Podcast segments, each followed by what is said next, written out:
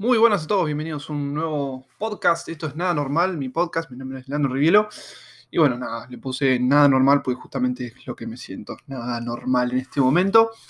Eh, hoy la verdad que no tengo un script, eh, generalmente un par de ideas para lo que voy a hablar en el día, pero bueno, hoy quiero sacar un par de cosas que tengo adentro y hacer una respuesta básicamente más que nada al video de ayer, que la verdad que les fue muy bien. Eh, tuvo muchas visitas, tuvo muchos comentarios, muchísimos. Se suscribieron eh, anoche 500 personas, es increíble en el canal de YouTube. Eh, es mucho para un día, es mucho para mí. O sea, estaba, estaba, hace tres meses estaba teniendo un promedio de 300 suscriptores por mes. y en los últimos tres meses eso saltó a 3000 y no sé si más. Eso es increíble. Por mes es una locura y anoche 500. Eso, es, increíble. Y eso me hizo pensar que, bueno, que el mensaje que estoy dando por ahí está gustando y muchos se sienten identificados y con, el, con, algo tengo que hacer con eso, ¿no? Entonces quiero, bueno, sacarme un par de cosas de adentro y, contarles y hacer unas respuestas a algunas cosas. Por ejemplo, eh, sí, me voy mucho por la rama por este podcast, ténganlo, en cuenta. Y recuerden los que están escuchando desde, YouTube que también pueden hacerlo desde Spotify. Mañana seguramente hago un video de cómo hago este podcast porque es sumamente simple, no gasto nada de plata eh, y tampoco necesito equipamiento. Lo puedo hacer tanto desde mi teléfono como desde la PC con una, plataforma que se llama Anchor. Em, y está muy buena, así que seguramente, nada, hago un videito para explicarles porque ustedes pueden tener su propio podcast y hablar de lo que les guste o los que quieran o lo que sea. Pero bueno, em, volviendo al, podcast, al podcast del día, podcast, podcast, estoy medio como nervioso porque, no, o sea, no puedo creer, literalmente estoy nervioso porque no puedo creer lo que está pasando con, con cómo explotó y la cantidad de comentarios que tengo y, todo el tiempo me estar escribiendo y, y, es como que es difícil caer.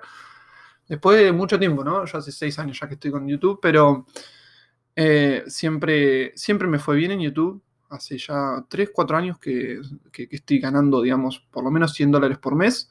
Ahora estoy más o menos en 300. Yo estoy siempre totalmente transparente en lo que hago.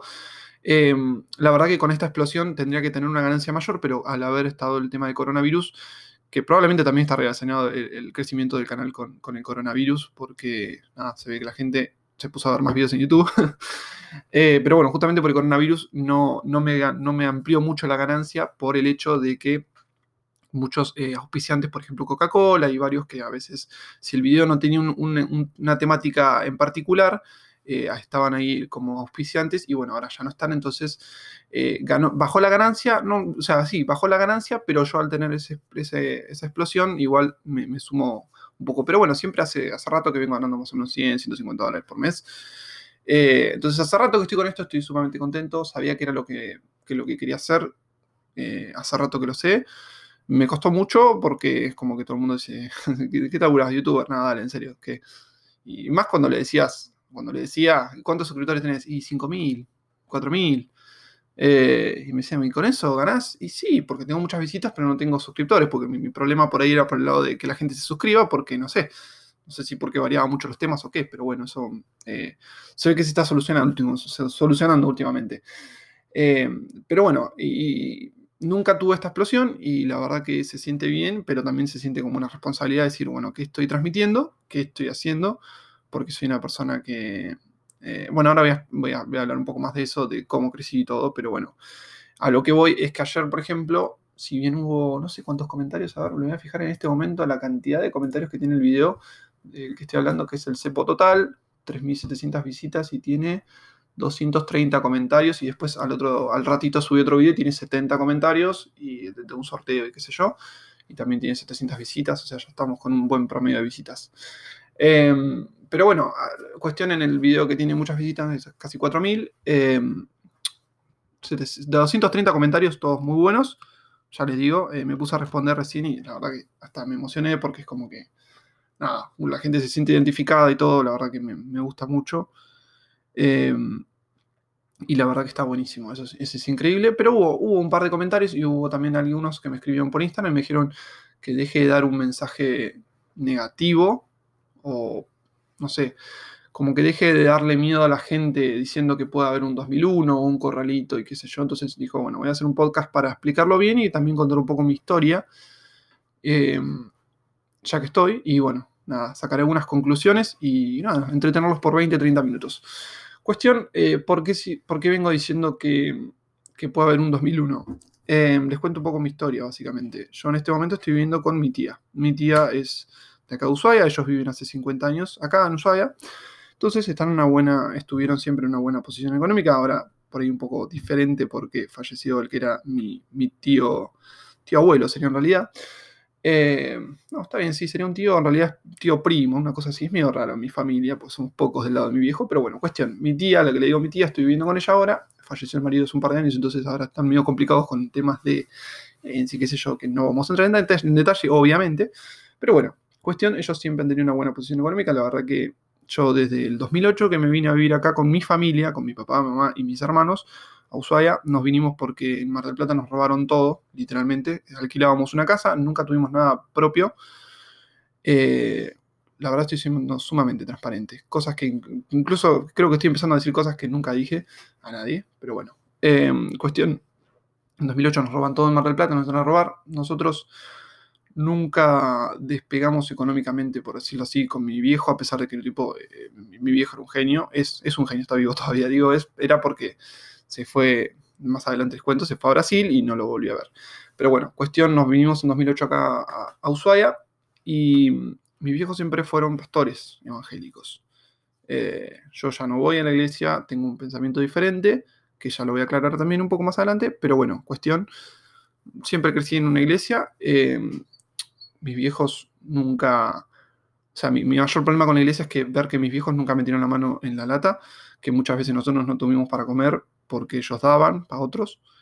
Eh, ver que mi viejo ocupaba tiempo de, que podía estar laburando porque era ingeniero técnico eh, y la verdad que era muy bueno. Eh, inventó incluso algunas cosas, así que era un genio, pero también no lo, supo, no lo supo aprovechar, que es algo que yo no quiero que pase en mi vida. Quiero aprovechar todas las herramientas que tengo.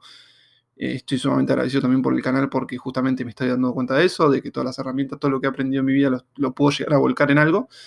Pero bueno, mi papá no lo, hizo así y él fue pastor evangélico. Eh, primero en Mar, bueno, en Mar del Plata, en Nicochea, era pastor, qué sé yo. Y como les digo, dio mucho tiempo que podría haber dedicado a, su trabajo, a, la iglesia, es decir, a la gente, a ayudar gente que se estaba separando, gente con problemas económicos, gente que necesitaba, pero que tenía problemas y los necesitaba.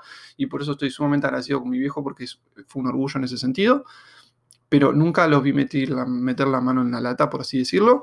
Es más, siempre dieron todo y nunca, eh, nada, nunca sacamos un rédito, un beneficio de la iglesia. Esa es la realidad, y de lo cual estoy totalmente orgulloso, pero después también eso me llevó a ver que otras iglesias y otros pastores hacían todo lo contrario, y eso fue lo que me molestó y me dijo de, de ir a la iglesia. O sea, ahora tengo un pensamiento diferente, creo en Dios obviamente, Creo que, por ejemplo, no sé, cuando me dicen cuál es tu pensamiento, no sé, yo creo en Dios, eh, creo que hay un orden de cosas del universo que pudo haber sido creado por él. Cuando dicen, no, el horóscopo, yo la verdad que siempre me dijeron en la iglesia, no, que eso es prohibido, que qué sé yo. Y después lo ves de grande y es una pelotudez, ¿no? Pero, pero hay cosas que, como decir, ¿cómo le pegan en esas cosas, no? No es que creo, no es que miro, yo siempre, todo lo contrario, ¿no? Pero digo, bueno, puede ser que Dios haya hecho un orden de cosas que funcionen de, determinada manera. Por ejemplo, el hecho que, que, yo creo que con todo lo que das, eh, lo volvés a recibir. Entonces, eh, eso está buenísimo. Eso es una ley, creo, y que funciona, porque la veo en un montón de gente y la veo también en gente famosa, ¿no? Decís Bill Gates, ¿por qué te crees que da? Eh, obviamente tiene reducciones en impuestos y todo eso, ¿no? Pero realmente es una persona que sabe que realmente cuando vos das, recibís. Y él ha recibido mucho, ¿no? lo pueden ver eso en un documental de Bill Gates Creo que hablé en un momento de eso. Eh, con otras palabras, si nombra a Dios, puedes nombrar el universo, lo que vos quieras, lo que vos creas. Pero bueno, cuestión, como les dije, me voy bastante por las ramas, pero bueno, volviendo a mi familia, nos vivimos en el 2008, nos, tuvimos, nos robaron todo en la casa de Ushuaia, entonces, eh, perdón, en Mar del Plata y nos vivimos a vivir a Ushuaia. Y bueno, acá conocí lo que era la familia de mis viejos, eh, que era, bueno, mi tía esta que les digo, y bueno, acá estoy viviendo en este momento acá. y ella es una persona sumamente sabia, digamos, lee muchísimo, muchísimo, muchísimo, todos los días está leyendo, en este momento está leyendo, por ejemplo. Eh, entonces, sumamente sabia y, y, la verdad que, por ejemplo, cuando pasó lo del 2001, ella siempre me cuenta que eh, meses antes de que explote todo, ella venía viendo cómo pasaban ciertas cosas eh, y decidió sacar todos sus dólares de, la cuenta y dijo, bueno, sacó los dólares y zafó de, todo el quilombo que fue eso, ¿no?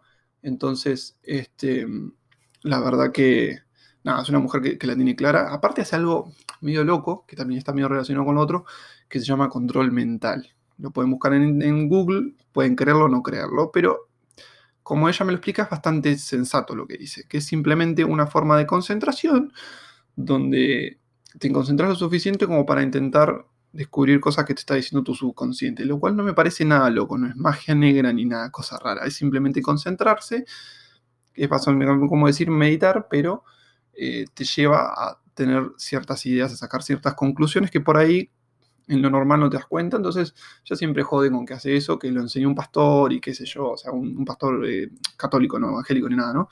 No quiero que se piensen que esto es algo religioso. Em, pero bueno, es un, un cura, mejor dicho, muy, muy famoso que hizo eso del control mental. Si lo buscan en Google es bastante interesante. No es que yo lo vaya a hacer ni nada, no me interesa, pero eh, bueno, eso es algo que ella practica y que, y que, bueno, entonces saca conclusiones. Dice, como que el subconsciente le puede llegar a decir, viste, che, fíjate tal cosa y otra.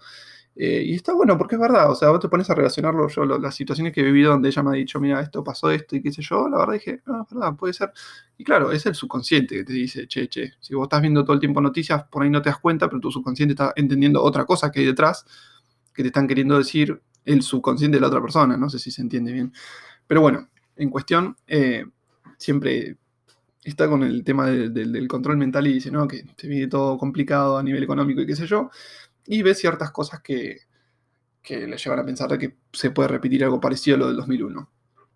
Y no hace falta tampoco hacer control mental ni nada, simplemente es algo que parece que está pasando. También me lo han dicho, por ejemplo, la gente de AirTM, que como saben, eh, no son auspiciantes en el canal, simplemente ellos se acercaron a decir, mira, tenemos esta plataforma donde vos podés hacer intercambio de monedas, les puede servir. Nosotros tenemos la experiencia de lo que pasó en Venezuela. Entonces, cuando yo jodo con eso, si bien jodo, eh, que digo que vamos para lo de Venezuela, es porque simplemente me lo está diciendo una empresa que tuvo la experiencia de ver lo que pasó previamente a lo que hoy es Venezuela, que tiene un quilombo enorme, con una hiperinflación y todo eso. Entonces, yo todas las conclusiones que voy sacando las voy contando. Entiendo que hoy tengo cierta responsabilidad por la cantidad de gente que me sigue y qué sé yo, del cuidar lo que voy a decir o lo que digo pero este, no deja de, no, no puedo dejar de ser lo que, lo que soy o, decir lo que yo siempre pienso. Entonces, no es que los quiero asustar ni nada, sino simplemente cuando saco conclusiones y las digo es por un tema de ese lado. Después, ¿cómo vamos a combatir todo eso? Porque es combatirlo, no es otra palabra. No, no sé si hay otra palabra. Eh, trabajando. Eso creo que todo llega con trabajo. Lo veo en el canal. Yo sé que hubiera estado en este momento, podría tener mucho más seguidores o muchas más cosas si hubiera trabajado más, pero siempre fui bastante eh, poco productivo, por así decirlo, por no decir pajero.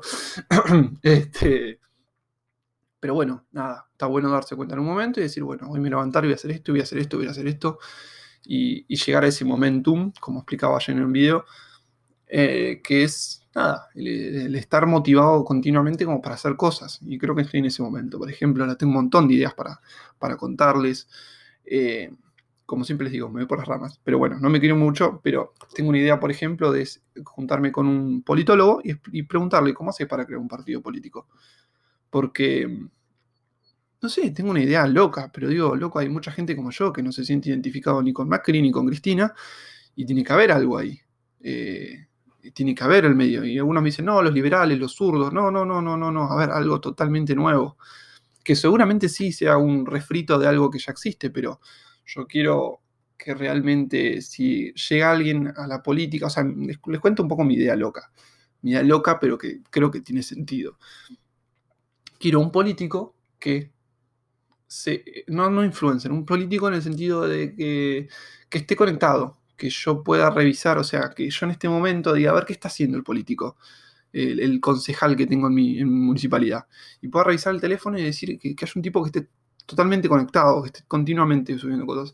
Me lo pueden decir que, puede ser parecido a lo que estaba haciendo un pibe que es Santiago Siri, creo que se llama, pero perdón, pero me parece un, salame por lo que estuve viendo, es una copia barata de Steve Jobs con ideas revolucionarias y querer hacer, si mal no recuerdo, un partido político con no era con redes sociales, sino mal, más por otro lado, tecnológico, medio extraño, como que voto, voto electrónico y qué sé yo, que ya sabemos que no funciona en ningún lado porque todo lo que es un sistema cerrado es hackeable en cuanto...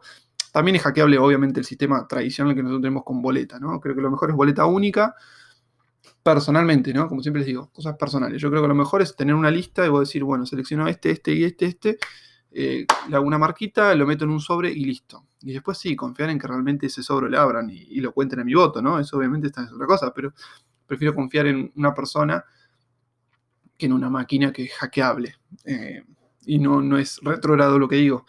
Eh, creo, ¿no? simplemente lo que estoy viendo, a ver, hackearon a Twitter de ayer, entonces va por ese lado, ¿no? Pero bueno, no, no es que me quiero hacer algo parecido, que no me acuerdo cómo se llama, Santiago Siri, más lo busco en este momento, Wikipedia, porque él hizo un partido, ¿cómo se llama el partido? De la Democracy Earth, eso, es una boludez, ¿no?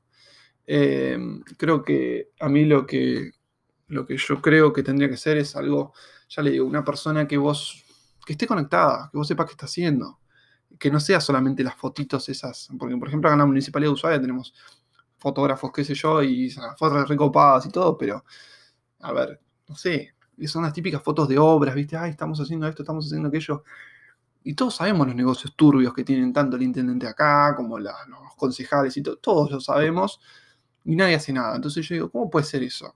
Y digo, a ver, si, podría armar algo, realmente existe la posibilidad de juntar gente y hacer algo donde realmente sea transparente. ¿Existe la posibilidad? Yo creo que no, o sea, obviamente es mi pensamiento, ¿no? que como siempre dicen, no hay este no llegás a, la altura, digamos, a tener a ser alguien importante en un ambiente totalmente corrupto como es la política, porque una de dos, o te ignoran o te en el camino te, transformas en malo, por así decir, ¿no? En corrupto. Eh, y si no, y si existe la posibilidad de que no, tiene que haber algo. Eh, no puede ser que tengamos, no sé, ministros de seguridad que en su vida agarraron un arma. Em, ministros de salud que en su vida agarraron un, este, cuchillo, no de un cuchillo, sino un, bueno, lo que es para cortar que usan los médicos, ¿no? Eh, que en su vida estuvieron con guardapolvo, ¿no? Eh, tenemos, no sé, a ver, no quiero meterme en el quilombo porque, viste, son bravos, pero ahora tenemos el quilombo de, camioneros y, Mercado Libre, ¿no?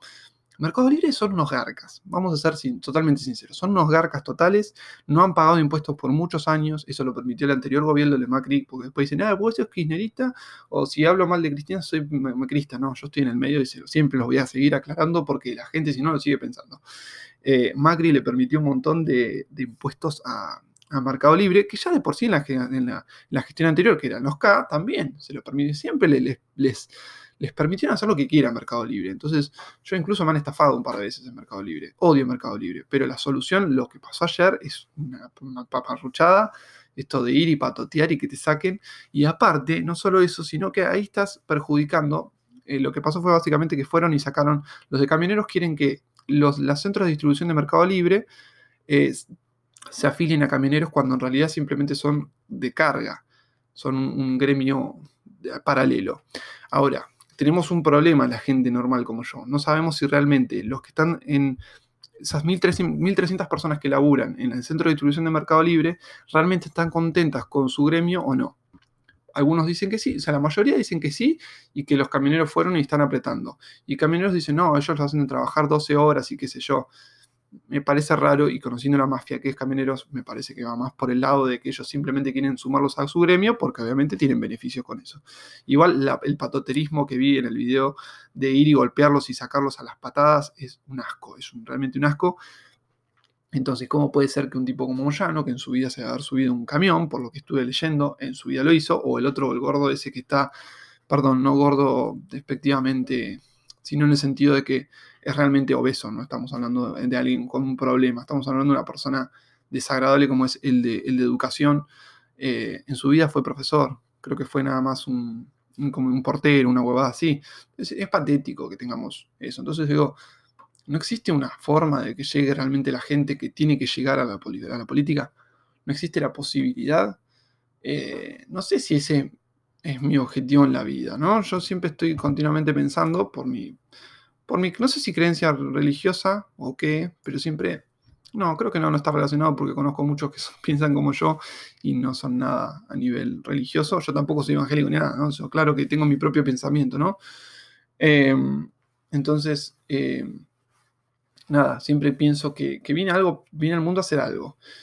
Y, y no sé qué puedo hacer, pero quizás va por ese lado, no sé, es una boludez lo que estoy diciendo por ahí, el otro que esté del otro lado se cae de risa, es un boludo que se cree mil y nada.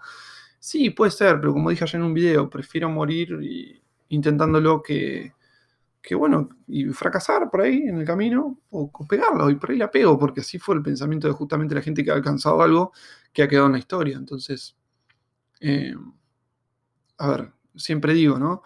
Ese pensamiento va de la mano con algo que es, mi creencia de cómo funciona la sociedad, lo que explicaba la otra vez en el podcast anterior, que es como un triángulo, y nosotros tenemos que estar al costado de ese triángulo porque los que piensan como yo, no los que quieren hacer algo diferente o los que quieren estar fuera del sistema y no depender de este sistema que es mega corrupto, ¿no? Eh, entonces, eh, también la sociedad funciona gracias a la gente que no tiene pensamiento como yo, que, no, que viene al mundo a decir, mira, yo quiero tener mi familia, cuidar mis hijos, dejarme una casa y morir, o sea, y tener vacaciones una vez por año, está perfecto. Está perfecto, está sumamente perfecto, no tienes que convencer a nadie de que no, todos somos especiales, ¿no? Porque si no, quién va a hacer las tareas que a nadie le gusta hacer, que a la gente especial no le gusta hacer. Entonces, es un tema, va por ese lado, ¿no? Em, pero bueno, en cuestión, quizás va por ese lado, no sé, y tantos mensajes que recibí estos, últimos días me dicen, por ahí va por ese lado, por hacer algo revolucionario por ahí. Em, pero bueno, en cuestión, esa es mi respuesta a, a, lo que me dicen, a los que me dicen sí, que está mal lo que estoy diciendo, que está que estoy asustando a la gente, que fueron tres comentarios nada más, ¿eh? de, ciento y pico, no sé cuántos les dije recién que había, 230. Fueron tres comentarios nada más que uno puso y otro me escribió por Instagram. Y esa es mi respuesta, es, yo no vengo a darles miedo, yo no vengo a decirles, no, mira, yo según mi, propio pensamiento creo que puede llegar a pasar algo parecido, y no solamente lo creo yo, me lo está diciendo la gente de RTM que tuvo la experiencia con Venezuela, y mi tía que tuvo la experiencia del 2001 de ser consciente unos meses antes y decir, no, saco los dólares, y zafó, zafó de que no le queden adentro eh, con el corralito y todo el quilombo ese que pasó. Entonces, con eso de paso les cuento un poco mi historia, que seguiré contándola a poco porque hay muchas partes que me dan vergüenza. Pero bueno, a poco iré contando más sobre mí, sobre mi persona. Y bueno, voy a ver si consigo, es una locura, pero tengo ganas de, yo trabajo en un diario acá, así que puedo llegar a conseguir algún contacto, a ver si hay algún politólogo, y decirle, che, ¿cuánta gente necesitas para armar un político, un partido político? ¿Qué, ¿Qué realmente se necesita para llegar a ser intendente? Incluso por ahí entrevistar al intendente y decirle, ¿cómo llegaste vos acá? Eh, lamentablemente no es de mi, de mi agrado, pero eh, por algo llegó ahí donde está, ¿no? El intendente, por darles un ejemplo. Entonces, eh, va a ser turbio este camino que se viene. Todo lo que se viene va a ser turbio, obviamente. Pero, pero bueno, vamos a ver cómo sale. Creo que va por ese lado. Así que nada, gracias por escucharme estos 23 minutos ya vamos. Eh, nada, quería darles esa respuesta y contarle un poco sobre mí. Hace un par de años me fui a vivir a Rosario, ahora volví, terminó la relación hace poco, no sé qué más contarles.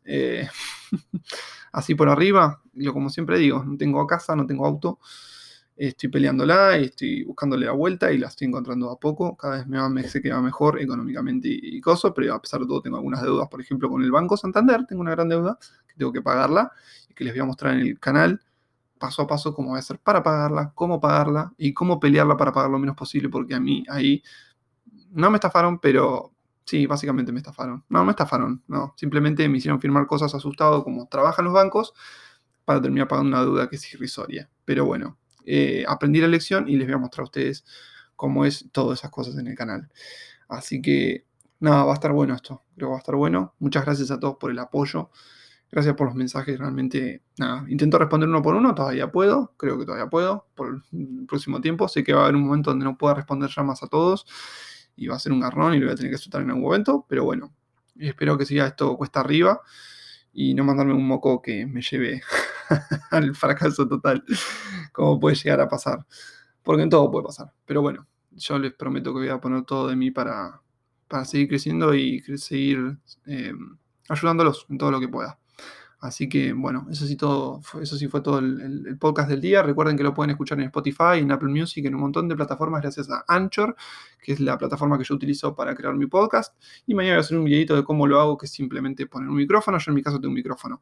Eh, y si no, a veces directamente uso el teléfono, que puede ser Android o iOS. Cualquier teléfono simplemente con un micrófono lo puedes grabar a tu podcast y subirlo y te lo suben automáticamente y de forma gratuita en todas las plataformas. Así que está muy, pero muy bueno. Em, así que bueno, nos vemos mañana en un próximo video y gracias a todos por el apoyo. Hasta la próxima.